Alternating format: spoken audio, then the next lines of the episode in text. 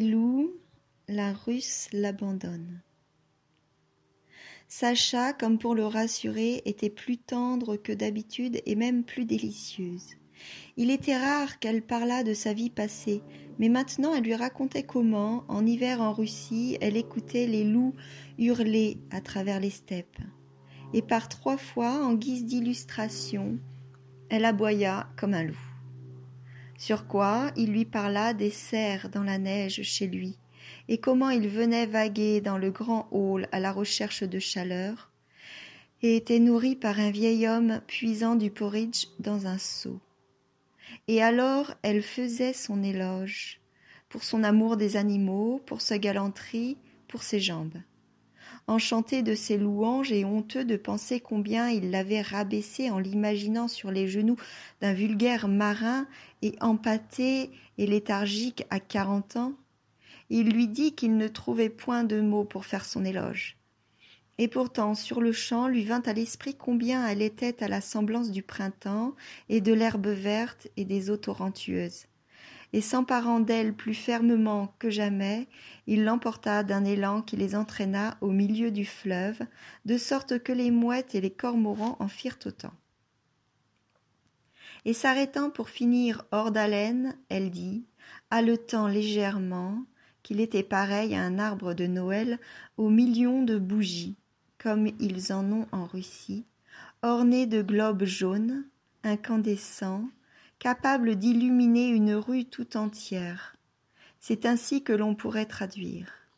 Car, avec ses joues rayonnantes, ses boucles sombres, sa cape noire et cramoisie, on eût dit qu'il brûlait de son propre éclat, émanant d'une lampe qu'il portait en lui. Toute la couleur, hormis le rouge des joues d'Orlando, bientôt perdit de son éclat. La nuit survenait.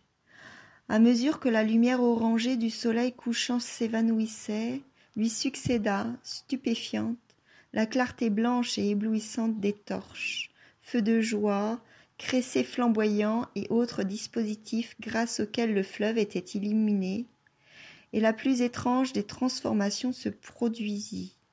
Diverses églises et palais aristocratiques, dont les façades étaient de pierre blanche, apparurent sous la forme de bandes et de taches qu'on eût dites flottant dans l'air. De Saint Paul en particulier, rien ne restait qu'une croix dorée. L'abbaye avait l'apparence du squelette gris d'une feuille.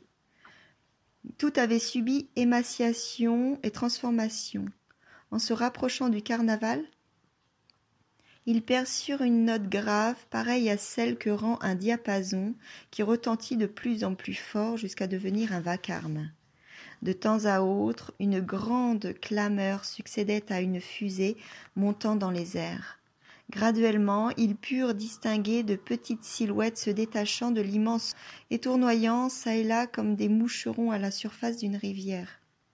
Au-dessus et autour de ce cercle éclatant, telle une jatte de ténèbres, se passait le noir, se pressait le noir profond d'une nuit d'hiver.